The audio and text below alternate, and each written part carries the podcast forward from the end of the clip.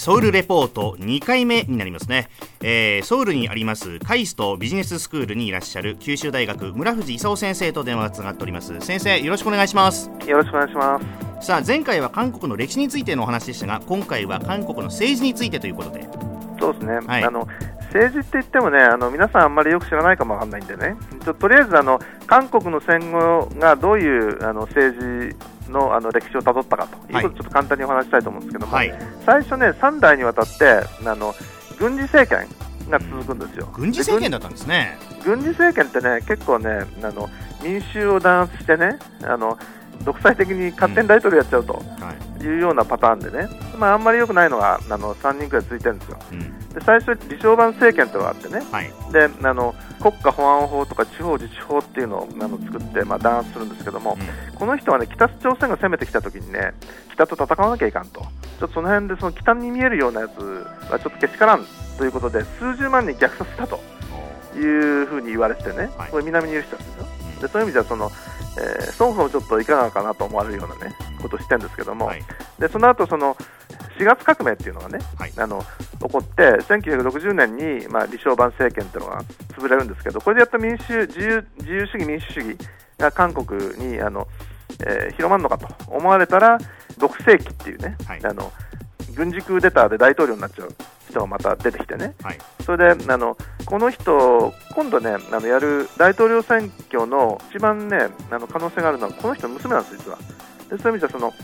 このパパがね、2代目のあのちょっと独裁軍事的な、うん、あの大統領でね、はい、でこの人がそのいいも悪いもいろんなことやってね、であの日韓正常化やったのはこの人なんですよ。であのなんとか経済を発展させなきゃいかんいかんのだけどあのお金がないと。いうことで、その国内はみんなその日本なんか許せんってまだ言ってるんだけどあの日本の賠償金とねそれからアメリカがベトナム戦争やってたんでねちょっとあの助けに行ってその見返りで少しお金もらおうと。いうこと日本のお金とアメリカのお金でハンガンの奇跡って言われるね、あの韓国の大成長が始まったと、はい、で朝鮮戦争終わった時にはね世界で、えー、一番貧乏な国って言われてたんですよ、うん、でその貧乏な国からあの今ね、あのー、すごい勢いで今成長してるところなんですよ、はい、で最初の成長はこの牧世紀があのいろんなあのインフラ作ったりしてね、はい、始めたと、うん、いうふうに言われてるんですよ。ただその成長のあのベースを作ったと言われる一方でねあのあんまり弾圧するもんでね怒った部下がピストルをある日ズドンとやって牧世紀は暗殺されちゃうと。いうことでまあ終わっちゃうんですよね、はい、で今度その後3人目の全斗官大統領。っていうのが、はいね。はい、うん、これこの人もあの大変な人でね、うん、あのえー、自分の政党だけじゃなくて野党もあの民主韓国党だとか韓国国民党野党も自分で作っちゃうと。でも政党は全部自分の傘下みたいなね、そういう状況にするわけですよ。でその後あのソウル大生のパク・チョンチョル君拷問死事件というのが起こってね、はい、ついにもうあの前とかはやっていけなくなって、はい、で後輩のあのロテウ大統領、はい、お前ちょっとお前やれと、うん、いうことであの次行ったと、うん、でノテウはもともとカット的な大統領だったんですよ。でその次その誰かっていうとあの3人金さんがいるって言われてね、はい、でまあ、今はそのイ・ミョンバクさんなんですよ。でこのイ・ミョンバクさんって人がねまた大変な人でね、はあ、あの高校時代から5時間以上寝たことはなくて1日18時間働くと言われる人でね、で入社時に90人だった現代建設が会長になって退社するときには16万人になってたと。いう伝説の 伝説の人物なんですが今、大統領やってると。そうそう。今ねあのソウル市長を経て大統領やってる、ね、はいはい、であのソウルの中であのバスがあの混まないで走れるようにする公共交通システムとかね、うん、それからその整形高架あの道路をなくしてあの川を見るとねなんかみんな歩いてるんですよ、楽しそうに。でこれこれあたりがそのイ・ミョンバクさんがやったってことでね、うん、あの結構な話なんじゃないかということなんだけど、今年まあ大統領選挙があってね、はい、セヌリ党対統合民主党の戦いと。言われてるんですけど、そのセヌリ党ってのはイ・ミョンバクのあの与党なんだけども、はい、イ・ミョンバクもう一回出るわけじゃなくてね、はい、あのセヌリ党、えー、からはあのさっきちょっと言ったね、あのえー、牧世紀の娘のパク・クネさんが出てくるだろうと、はいはい、でそれ、えー、とあの戦うのは一体誰なのかということ。で、民主統合党からはねあの、えー、ノムヒョンの秘書室長だったムン・ジュインか、あるいはその金とかあの継承難度っていうあの、えー、道に韓国の場合分かってるんですけど、道,、はい、道ごとに知事がいるんですよ、えー、その道の知事の一人が出てくるかもしれないと。いうあたりの今、戦いになってるところですね。うん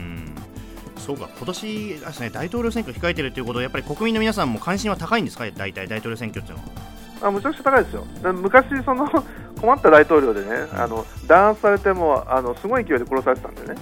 でそういう意味ではそのやっとその民主的な大統領になってで大統領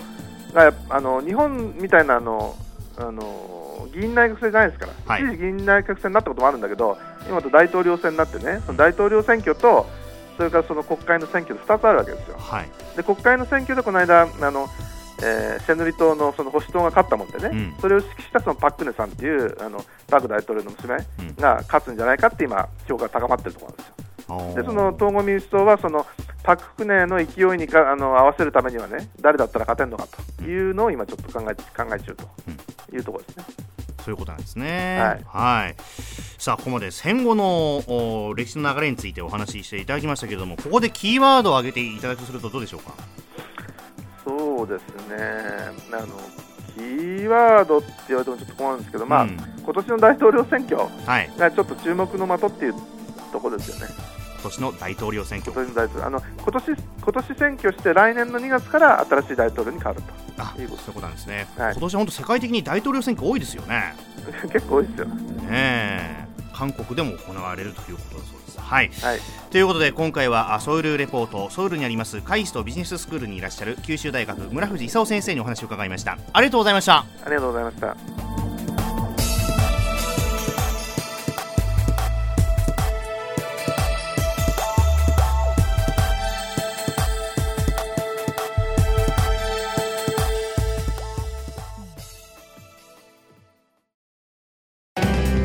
スマートフォンを持ってる皆さんいいことを教えます。ビビックは光だけじゃない。ソフトバンクのスマホも安くなる。2年間パケット代を毎月430円割引。スマホ BB 割 with ビビック好評受付中。詳しくは「ビビック」で検索。